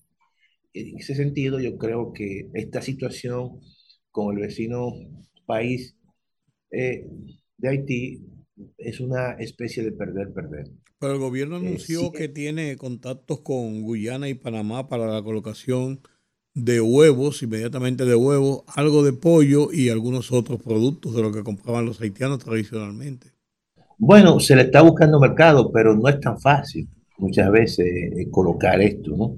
Muchas veces eh, uno dice, bueno, lo vamos a dirigir a Guyanas, pero hasta ahora no ha, no, no, eso no se ha hecho efectivo. O sea, tú buscar un mercado adicional a, a productores que ya están acostumbrados implica también un subsidio, eh, implica un, un coste, porque ahora supongamos lo siguiente, o sea, no es lo mismo tú agarrar una serie de camiones y llevarlo a la frontera que tú entonces embarcar una, uno, uno, unos productos, tiene que establecer un ambiente refrigerado, refrigerado tiene que tener condiciones logística. Eh, que pueden, y una logística que no la tiene, que eso implica costes adicionales.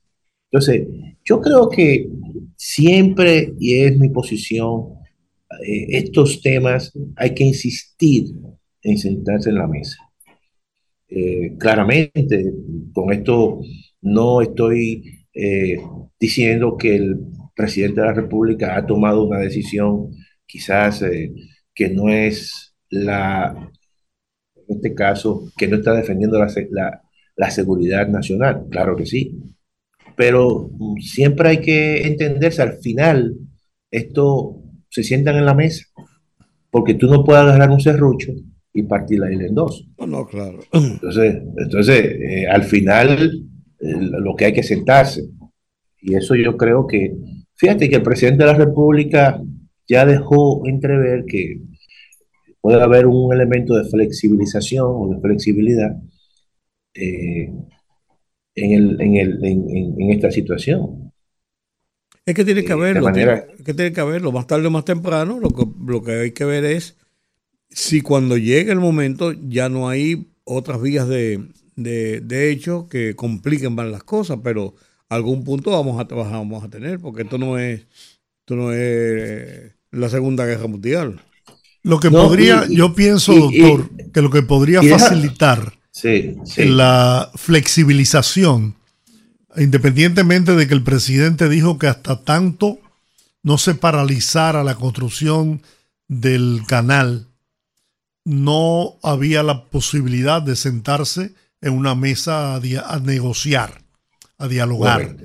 Pero independientemente de eso, si la Fuerza Internacional Pacificadora llegase a entrar en operación en Haití, yo creo que eso podría contribuir a una flexibilización Claro.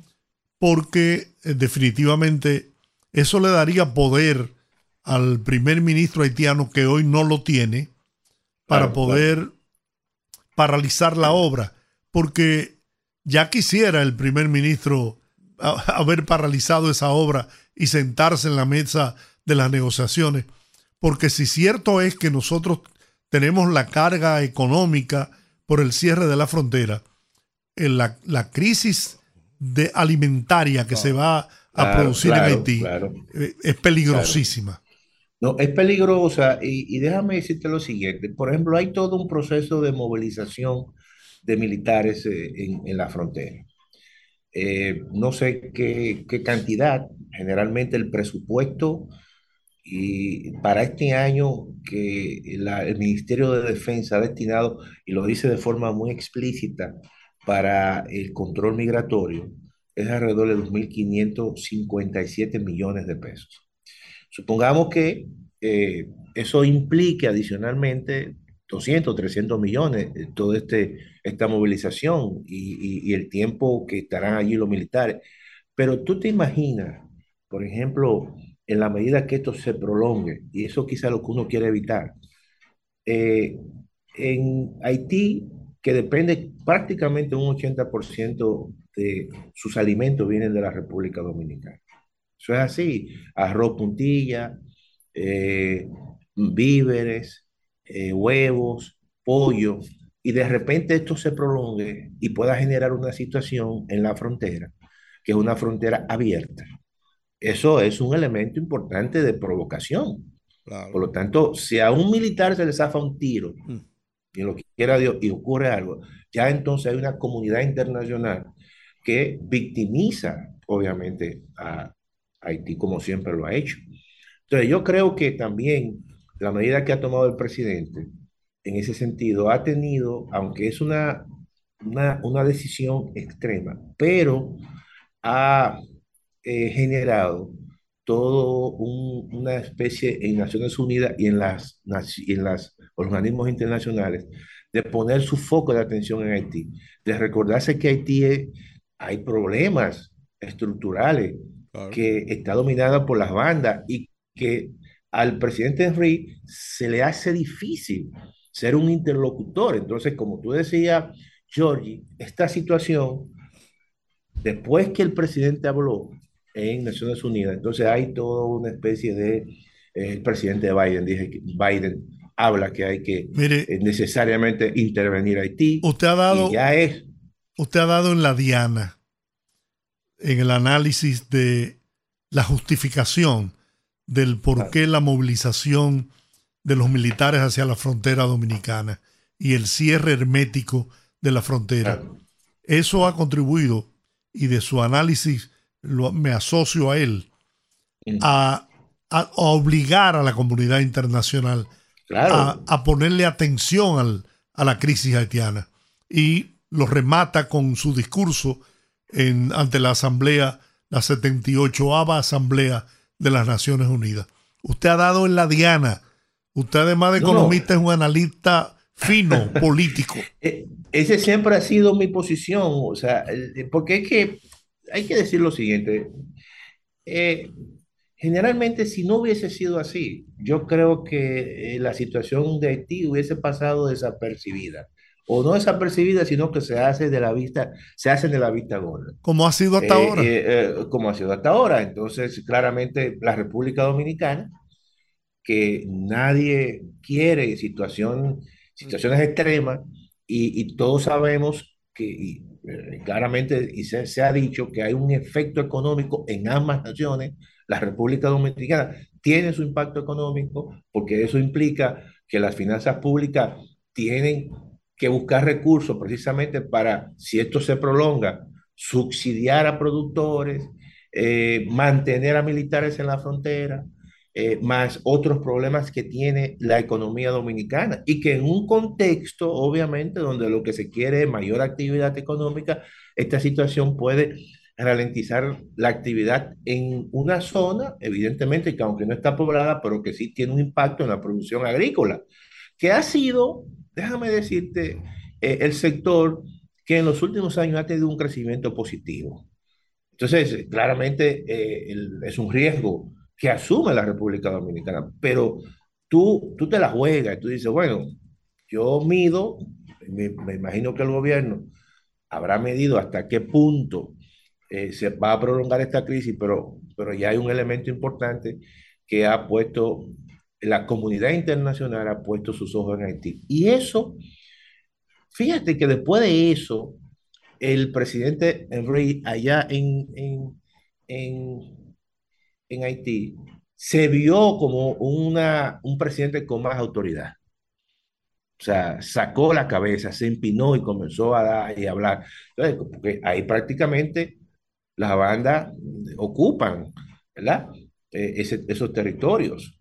Pero ahí se vio mínimamente una autoridad y entonces ya eso eh, permite, en cierta manera, que pueda existir mínimamente un interlocutor donde se retome, evidentemente se retome eh, la comisión binacional y se retomen en esa comisión binacional con técnicos del lado haitiano, del lado dominicano, y se comience obviamente a ver todo el tema de eh, la frontera y los ríos que son comunes, que son binacionales. No sé, yo no sé, doctor, si representará un equilibrio eh, con relación a lo que perdemos en el intercambio comercial, el hecho de que en este momento no estamos teniendo que invertir dinero en el área de salud para darle asistencia a los ciudadanos haitianos que eh, pasan a territorio nuestro a recibir atenciones médicas, en especialmente las mujeres parturientas, que ocupan más del 30% de las camas de maternidad en el país. Bueno, pero eso es, no solamente es un costo económico para la República Dominicana que no está incurriendo, pero también es un coste para Haití. Claro. En el sentido de que, de que genera una presión en, en un sector. O sea, es decir, también hay, está el tema migratorio, que se ha paralizado y que, y que se ha ralentizado. Eh, incluso se, se han, uno ha podido ver familias haitianas que, se han, que han regresado a su, a- del otro lado, a su país. Y todo eso, en cierta manera, lo que ha provocado es que eh, hay un cambio. Yo creo que con esta situación la frontera será distinta. Oye bien, esta situación que se ha provocado y que se ha generado va a provocar un cambio diferente en la frontera. No, ya lo dijo el presidente. La frontera no será la misma. no será la misma. Y incluso es también una oportunidad para tú repensar la frontera y tener un mayor control migratorio por la frontera. Yo creo que en ese sentido hay situaciones en las cuales uno puede ver que se abren oportunidades para regularizar todo un flujo migratorio en la República Dominicana que por una, por una razón u otra eh, no había un control efectivo en ese sentido. Entonces, en ese, sen- en, en- en ese sentido, uno observa, por ejemplo, tú dices, bueno, eh, eso puede generar una situación en caso de, de dificultad, por ejemplo, de mano de obra de origen haitiano que esté en el sector de la construcción o que esté en el sector de, la producción agrícola, en la recolección de café o en el corte de banano o en la siembra de arroz. Todo eso se ordena. Yo creo que eh, la República Dominicana y Haití tienen que ordenar todos esos flujos, tanto comerciales informales como flujos migratorios que se da en la frontera. Eso es así. Y yo creo que esta situación, que uno la puede ver, bueno, quizás como un elemento de alarma, pero también puede ser un elemento donde pueda constituirse una oportunidad para ordenar todo el tema eh, fronterizo, el tema migratorio y el tema del comercio informal, todo el tráfico que se da en la frontera, un tráfico ilegal de personas, de armas, de, hasta de droga y de muchísimas otras cosas De que uno no sabe. Vehículos incluso que se roban y se van eh, del otro lado. Todo eso hay que ordenarlo, señores. Eso es. Además, yo Entonces, yo creo- pienso, yo pienso que es un reto para poder ampliar el horizonte comercial de la República Dominicana. Claro, claro, claro, porque, por ejemplo, deberían haber más zonas francas al estilo de las zonas francas modelo que existe en la frontera. Eh, ¿cómo se llama? Co- co- eh. Codavi. Eso debería ser, obviamente, una franja llena de ese tipo de zonas francas. Pero, pero como no hay un orden fronterizo, como hay situaciones en Haití de inseguridad, bueno, está en la frontera allí y, y es un muro de contención, que debería haber ese tipo de muro de contención, que son trabajos, obviamente, que generan el peleo. Pero, pero es, es, es interesante, yo creo que si ambos gobiernos, y, y en el caso dominicano, puede ver toda esta situación que se ha generado como una oportunidad para ordenar todo el tema de la frontera. Eso hay que verlo así. Las fronteras, eh, hay comisiones binacionales, eso ocurre eh, en, en todos los países que tienen fronteras donde hay esa asimetría entre países. Siempre hay una comisión, en- por ejemplo, en España y Marruecos, que llegan a acuerdos. Y bueno, son, son acuerdos que se hacen incluso ya a través de la Unión Europea. Porque Doctor, no solamente entran por Marruecos los marroquíes, sino también toda África. así es. Doctor, no quiero terminar esta conversación sin su análisis con relación al presupuesto general de la nación para el año 2024. Se ha presentado ya este fin de semana. Sí, el presupuesto yo creo que es un presupuesto muy parecido al, al presupuesto que se va a ejecutar este año, eh, con un déficit también muy parecido, 3.1, 3.2 de- del Producto Interno Bruto. Eh, creo que se han establecido metas de crecimiento, yo la veo muy optimista. Por ejemplo, se estima que la economía dominicana terminará creciendo el próximo año un 5%, que es su, su crecimiento potencial. Eh, el, el próximo año es un año, será un año interesante, ¿no? Pues no solamente es un año electoral, pero también es un año donde ya hay un proceso importante de convergencia de eh, todas las políticas monetarias que han cumplido con un tema de que ha- la han, han- han logrado con, converger la inflación a su meta de inflación. Y, y eso le permite al Banco Central el próximo año de eh, tener políticas monetarias mucho más expansivas. Y, y hay un dato importante que hay que tomar en consideración, que en los Estados Unidos también la Reserva Fe- Federal ya eh, incluso hizo pausa en su tasa de política monetaria, mantuvo la misma tasa de política monetaria, y todo parece indicar que eh, en Estados Unidos hay ya todo un mayor eh, orientación de la economía y de las autoridades a el crecimiento económico. Eso creo que le da un margen en la República Dominicana al Banco Central, al mismo gobierno de hacer políticas públicas expansivas. Y yo creo que evidentemente eh, el próximo año la economía dominicana va a tener un mejor desempeño que este año. Eh, podrá estar creciendo desde mi punto de vista por, un, por encima de un 4, 4.5%. Y eso significa mejor, más recaudaciones y también eh, le da la oportunidad al gobierno de eh, hacer políticas expansivas fiscales, aumentando el gasto de capital. Yo creo que en ese sentido el presupuesto del próximo año es un presupuesto que está más orientado, obviamente, a estimular el crecimiento eh, de, para el 2024. Doctor, yo quiero hacer una pregunta de carácter personal. No tiene nada que ver con la economía. ¿Usted ha sentido en su carrera como profesional, como buen profesional, como académico, algún rechazo por el color de su piel? Mira, yo te voy a decir lo siguiente. Eh, yo viví tres años, hice maestría en México y, y a mí me trataron muy bien, en primer lugar. Luego me fui para España, viví alrededor de casi cinco años y me trataron como un príncipe.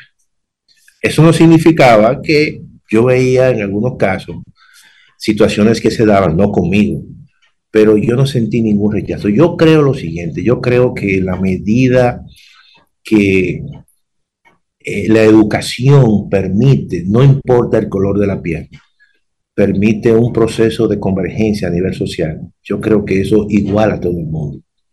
Pero déjame decirte lo siguiente. Yo nací en el mejor país del mundo. ¿Tú sabes por qué? Porque en este país yo veía que eso no lo veía en Francia. Yo prendía la, tele- la televisión en Francia o en, y veía eh, la televisión en, el Reino Unido y yo no veía tanta gente de mi color como hay aquí en una mesa, ni en una direc- ni en, un- eh, en una, en una universidad como la que yo estoy. Y, las personas, yo voy a decir de color o negra, aquí han tenido un espacio que aquí prácticamente no se puede hablar que aquí en la República Dominicana es racismo. Eso puede haber algún elemento de discriminación, pero yo creo en ese sentido que yo me he sentido muy bien y mucho más de haber nacido en la República Dominicana. Como me siento yo muy bien con que usted sea mi amigo. Y eso es recíproco, ya tú sabes. Bueno, Ay, ay, ay. doctor Antonio Siriaco Cruz, como siempre, es un grato placer conversar con usted. Gracias por sus orientaciones, gracias por toda la información que le sirve a nuestra audiencia para su orientación. Gracias, doctor. Bueno, gracias a ustedes y pásenla bien. Bien. Bueno, vamos a la pausa. Al regreso, Antes de irnos a la pausa, decir sencillamente que el diputado Miguel Gutiérrez del Renunció. PRM renunció, fue aceptada su renuncia. eh, eh, tiene dos años y cuatro meses preso en, por narcotráfico en Estados Unidos y eh, su renuncia fue aceptada y ahora el partido que lo postuló, que es el PRM en este caso, tiene 30 días para someter una terna de, en su, su- sustitución. Si no lo hiciera el partido, como establece la constitución, entonces la Cámara del, del que ha sido destituido o renunciante tiene la potestad de elegir a su sustituto. Y es bueno decir que la Cámara no podía expulsarlo. No porque no, porque no, no, no tiene la cosa definitivamente juzgada. No ha sido condenado. Exactamente. Y como él tiene una inmunidad, no podía ser, eh, como tú bien dices, expulsado porque su caso no ha adquirido el carácter de la cosa irrevocablemente juzgada. Y todo el mundo es inocente hasta que se pruebe lo contrario. mismo es. Mientras no sea condenado, y en este caso hasta la última eh, instancia del Poder Judicial, él sigue siendo inocente. La inocencia se presume por encima de la culpabilidad. Así es, como hay que presumir que el tiempo se nos fue y que debemos hacer una pausa. Conectando con la gente, que el pueblo hable en el rumbo de la tarde.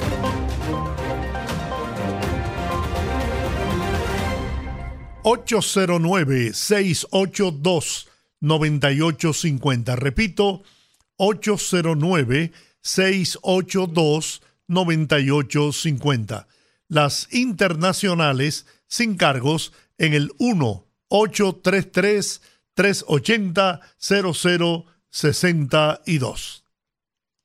Buenas tardes. Saludos desde Puerto Rico, no lo creo. Aníbal, Hola, hola, Aníbal, ¿qué hay? ¿Cómo estás? primerito en llamar, qué bueno. Estamos, estamos aquí contentos. Miren esto, yo creo que ustedes no mencionaron la muerte de, de Carolina Bosch, que también murió. Sí, Sí. Lo, dijimos, lo dijimos ayer cuando estábamos hablando del aniversario del, del golpe de Estado. Ok, esto, mire, esta, esta situación, más de lo mismo, ¿verdad? Pero hay que darle el tema. Esta situación de, de, de la- del cierre de la frontera, En algún momento esto tiene que pasar, porque en, yo vi una, una- estaba buscando una noticia pasada, y yo creo que la, fue a la de la que, la Imbusman, que había anteriormente a la que estaba hoy, hoy en día, la, era una señora que estaba antes, la guagua de ella intentaron robársela para sacar, para llevarla para Haití. Y eso hay la Y- y en, esa frontera hay que hacer una aduana. O sea, tú no, tú, no, tú no puedes decirme a mí que tú vas a coger un carro y, te- y le vas a pagar 10 pesos a este y va a pasar de un lado para otro sin que nadie te vea. Y con relación a, lo, a lo- la, la, la señora que apresaron en, Punta, en un aeropuerto ya iba a salir del país, era que ella iba a salir del país con papeles falsos, pero tampoco el niño no era tampoco hijo de ella. No, pues ella no tenía papeles parece- falsos, sus papeles eran legales. Lo- hubo- lo- hubo- el que no tenía papeles, que eran papeles falsificados, eran los del niño. Machete. Sí, pero entonces par- parece que al momento de, de, de verse en el lío, tiró esa carne, ese pescado de, de- de que me violaron para, para, para llamar la atención. Y con relación a las exportaciones de, de República Dominicana, yo creo que el país tiene que ir acortando con el tiempo la dependencia del comercio entre, entre Dominicana y Haití. Porque a- cuando los haitianos quieren hacernos la maldad, de ahí es que se agarran. Y yo sé que el gobierno dominicano no le gusta import- eh, hacerle las exportaciones porque es un poco más complicado. Tiene que cumplir con la... los Hay una serie de requisitos, claro. Sí, pero hay que hacerlo, independientemente. Y el gobierno tiene también que obligarlo a ellos a hacer eso. So, en República Dominicana es el único país en donde para tú sacar eh, caña, todavía tú tienes que, que gente cortando con machete, cuando ya, ya eso es una máquina que tú lo hace todo. So, Nosotros tenemos que como que Israel, eh, eh, eh, ver, en- ver en el espejo de Israel, que todo lo hace con máquina. No tiene tanta dependencia de los extranjeros. Al final allí van a, a- a- se, se van en lo bueno y lo malo. Así Cuando mismo es. uno, cu- cu- cuando un malo, cuando un malo se levanta, los buenos lo siguen. Bien. Bueno, saludos familia. Gracias, un abrazo para ti allá en Puerto Rico. Buenas, buenas. Georgie Guanteachi, Hola. Hola. todo bien. Fíjense bien, lo que es la ironía de la vida. Ese canal que están construyendo los haitianos, en parte ha sido de beneficio al pueblo dominicano. ¿Por qué? Porque hay una, una fuerte migración hacia el pueblo haitiano que no lo tenía en carpeta la República Dominicana, de que esos haitianos se fueran de una forma espontánea.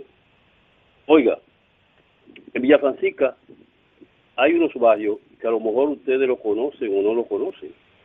El puente Tamayo, hay un lugar que dice el Chuchu Tren, y ahí es que más haitianos viven, y viven en un cuartico, viven hasta 8 y 10. En la José Martí, llena de haitianos. Buenas Altitopas con París, llena de haitianos. y tú usted pasa, esta mañana, la señora mía fue a comprar una cuestión para hacer y no encontró ni un haitiano. Esporádicamente se están mirando. Hay un hijo mío que yo no sé cómo aprendió el, cre el creyol que ellos hablan. Y yo le dije, pregúntale, porque yo, eh, eh, cuando tú le preguntas en español, ellos no te quieren decir. Y él le preguntó que por qué que se están yendo.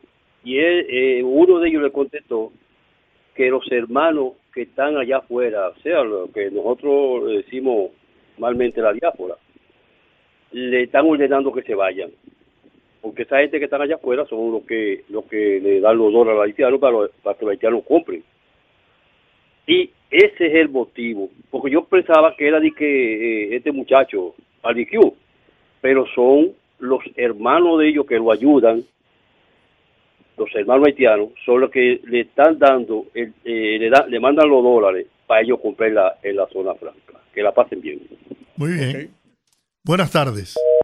Se fue, pero eh, tenemos esta otra buena. También se fue. Dígame usted. Buenas. Hello. Sí. Sí, un saludo a todos. Gracias. Desde Nueva York. Eh, Mi nombre es eh, Evangelista Almonte. Adelante, Oye, eh, eh, eh, la decisión del presidente de desplegar las Fuerzas Armadas en la frontera es correcta. Esa gente que están protestando por eso de la oposición, yo quiero que sepa que si ahí sucede algo porque lo, la banda que se ven del otro lado no no tienen el juguete en la mano, son unas ametralladoras y tienen unas ametralladoras eh, instaladas en- instaladas en, en- unas camionetas.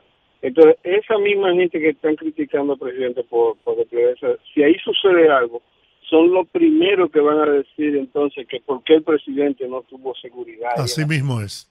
Porque son, son hipócritas y le quieren sacar partido político a todas las situaciones. Por eso son los primeros que criticarí- criticarían a Abinader por no poner el ejército.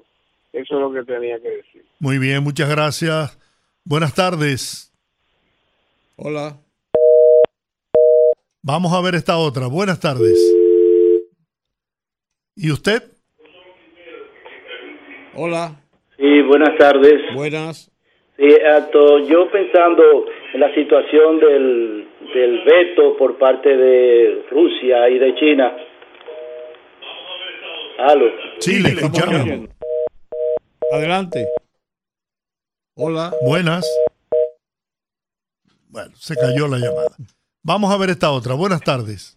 ¿Cómo están ustedes, muchachos? Oh, mejor que nunca. Cuéntame. Qué bueno.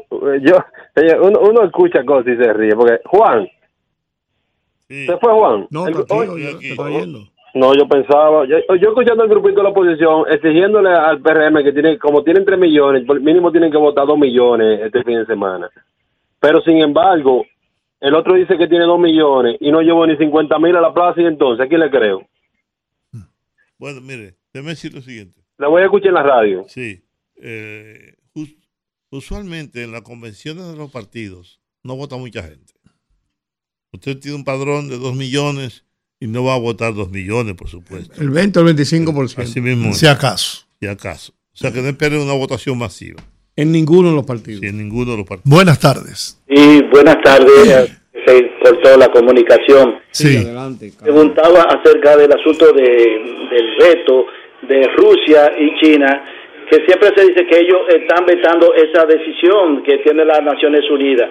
Sin embargo, no se dan explicaciones las razones por las que real y efectivamente eh, Rusia y China están vetando eso. Ellos no dan la explicación. algo Ellos tiene que ver- se oponen y no, vot- o no, o no votan. La situación aquella cuando eh, nuestro presidente se opuso a la, a la invasión de Rusia por parte de Rusia a Ucrania y también por la frialdad que, con que se manejó en principio las relaciones con la nación de China que luego tuvo que um, acudir a, a- sus ayudas por respeto a las vacunas que fueron las primeros que llegaron aquí por parte de China, las Sinovac.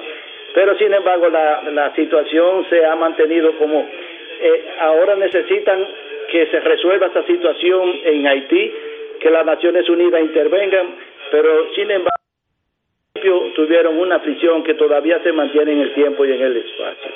Gracias. Muy bien. Dígame usted, buenas tardes. Buenas tardes, ladies and gentlemen. Rafael, from New York. Hello. Mira, mire, nosotros no podemos seguir con este sistema electoral para elegir los diputados como tenemos. Mira, ahora nosotros tenemos que tragarnos este veneno de que un partido tiene que meter un- vergante ahí y la gente no puede elegirlo. ¿Por qué que esos genios de la Junta? Yo no entiendo eso, yo no entiendo. Bueno, yo no entiendo sistema. por qué, pero es que, que ese sistema no sirve, señor. La gente tiene que elegir los diputados, no en lista y vaina. Tú no ves todos esos diputados que han salido ahí. Es porque no existe ese sistema. El sistema es que todas esas circunscripciones hay que dividir en distritos. Que correr, porque la gente tiene que votar. Ah, no, el partido en esa circunscripción eh, sacó tal cantidad, el que está en la lista es el que va. Es un disparate. Eso no es, democra- eso no es democracia, eso es un disparate. Pues el la sistema. población. Pero que ese no sirve, mi hermano. Es un sistema que no sirve. ¿Entiende? Ese sistema no sirve. Hay que poner eso aquí. Eso no, eso no se usa aquí. Ni en ninguna parte de, de- el mundo, en el, en el mundo civilizado no se usa eso. ¿Cómo tú, vas, ¿Cómo tú vas a tener un tipo ahí que tú no has votado por él? Esos, todos esos diputados, la mayoría, la, la gente no vota por ellos. Mira, ahora con este sistema, si hubiese sido por distrito, pues entonces se celebra una elección en ese distrito y hay que votar. La gente va y vota en ese distrito para sacar el diputado que le dé la gana a la gente. No que le dé la gana a un partido. Bueno. Es porque eso no sirve, señor. Por eso lo escogieron los propios partidos en, en los en el Pero es que los partidos, óyeme, los partidos políticos son una, ¿tú te das cuenta? Es una, son corporaciones económicas. Esos son los que son los partidos políticos. Y nosotros tenemos que romper con toda esa vaina, sacar el financiamiento y, y tenemos que romper porque si nosotros no vamos, a, entonces nosotros nunca vamos a, a subir, entonces nosotros nunca vamos a ser un país democrático. Eso no puede seguir así, no puede seguir así. Un saludo, un saludo inmenso para Juan TH. Gracias, gracias. Mira, estuve viendo este artículo. La mamá de Carolina, la hija de, De Juan Bosch. Bosch, se llamaba Isabel. La primera esposa. Sí, de- fue la primera esposa de Juan de Bosch. Juan Bosch. Ella tenía 18 años. Pero ocurrió que Bosch y ella se divorciaron, se dejaron. Y él se fue a Puerto Rico. Ella nació en Puerto Rico, casó con otro hombre que fue que le dio el apellido.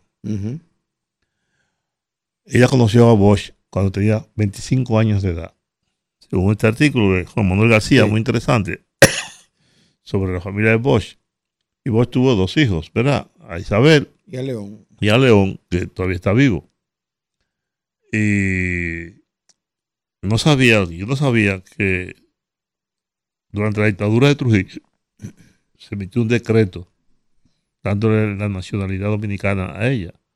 Porque su padre, no biológico, su padre biológico era Bosch, era un señor de apellido Jiménez con el que se casó su madre en Puerto Rico, que dicen que era un hombre muy bueno. Y así- reconoció. Así, exactamente. Como su hija. Como su hija. Y además eran, dice su madre, y ella también, que era un hombre eh, de condiciones humanas muy grandes, y era un hombre bueno. Y fue durante la dictadura de Trujillo, en 1956, cuando le dieron la nacionalidad dominicana a ella. Que se llamaba, tenía entonces el apellido Jiménez, no el apellido Bosch. Eso lo adquirió después, muchos años después. Pero muy interesante, muy interesante, muy interesante. Yo no, yo no, yo sabía que él tenía una no, no conocía la historia hasta que leí ahora cuando, cuando la muerte, eh, leí un poco también de al- algunas cosas y entonces me enteré de algunas cosas, pero sí sabía que ella había tenido, él había tenido una hija. Sí, así es. Bueno, seguimos llevando a la gente. Vamos a ver aquí. Buenas, buenas noches, buenas tardes. Buenas tardes. Sí, hola.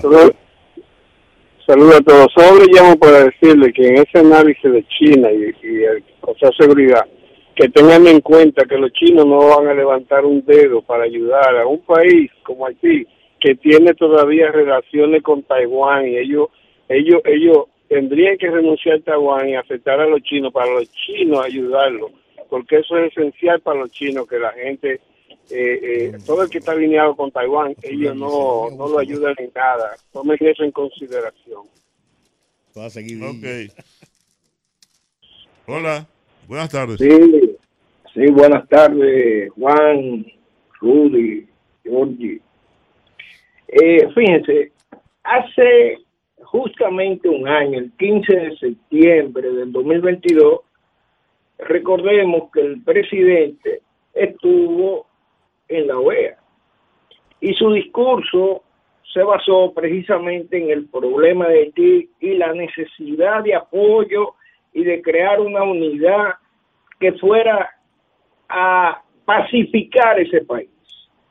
Incluso el que hoy dice que vayan a la OEA fue uno de los que más lo criticó junto a su gente de que parece que era el presidente de Haití, decían, decían la gente de la FUCI eh, en las redes sociales.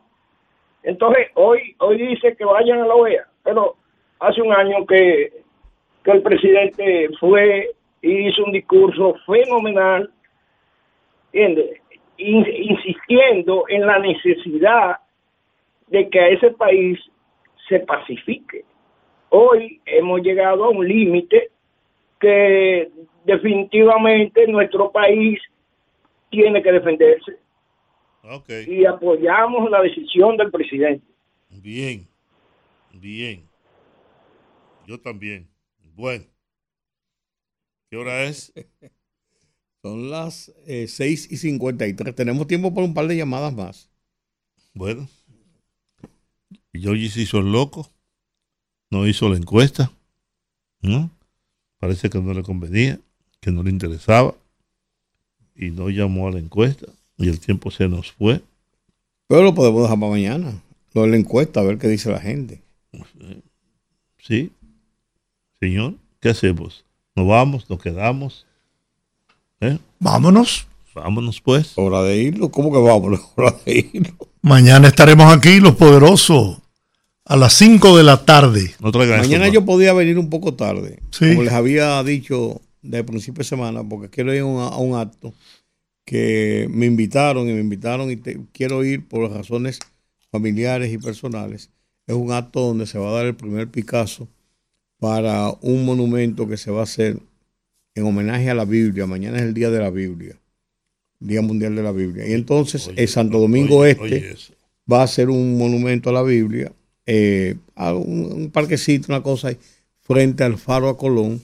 Oye, y entonces me invitaron, sí, porque fue Santo Domingo Este me invitaron, y entonces, por razones, vuelvo y digo familiares, por la, la gente que está promoviendo el tema, que vienen de Estados Unidos incluso a eso, posiblemente, me haga llegar un poco más tarde. Así que si no me sienten, no comiencen a decir que ¿dónde está Rudy? ¿Qué le pasó? Ellos, está bien, el hombre está bien.